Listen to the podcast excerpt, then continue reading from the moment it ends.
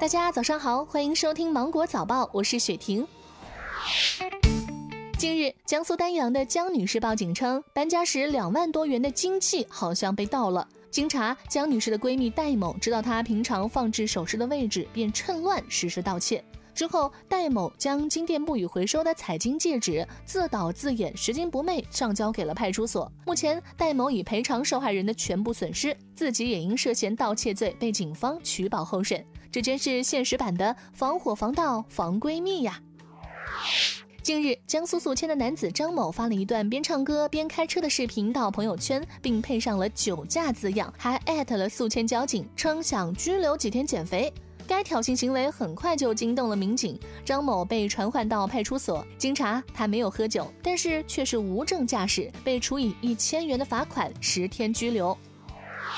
最近记者走访发现，长沙出现了多家宠物摄影工作室，收费最低一百八十八元。多位摄影师表示，看似简单零散的拍摄过程，不仅要摄影师时时刻刻进行构思和创作，还要懂得和宠物打交道。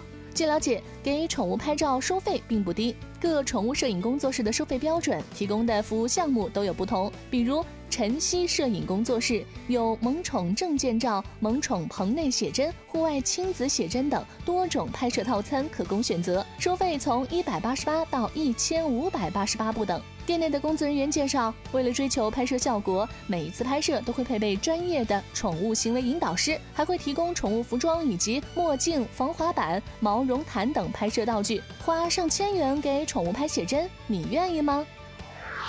世卫组织官微发出提醒，洪涝可能会增加水和病媒传播疾病的传播，包括伤寒、霍乱、疟疾和黄热病等。世卫组织提醒，如果发生了洪涝灾害，需要注意保护水源，包括将所有饮用水和准备食物的水绿化或煮沸，不使用洪水洗碗、洗漱和准备食物。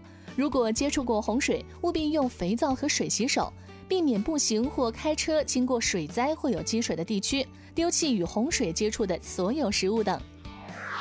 近日，湖北的李婆婆出门买菜淌了回水，但回家没两天就发现腿变得又黑又粗了。到医院检查后，发现她的大象腿是由于单独发作造成的。医生表示，暴雨过后产生的积水里有许多的病菌，人体皮肤如有破溃，如果长期的浸泡在污泥浊水中，容易被多种的病原微生物侵袭。建议尽快的冲洗擦干，保持局部干燥。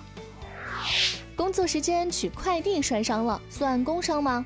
上海人社局发布文章解释说，这里要分两种情况来讨论。如果取件的快递是工作中替单位采购的办公物品，则可以认定为工伤；若取的是自己的私人快递，则不能算工伤。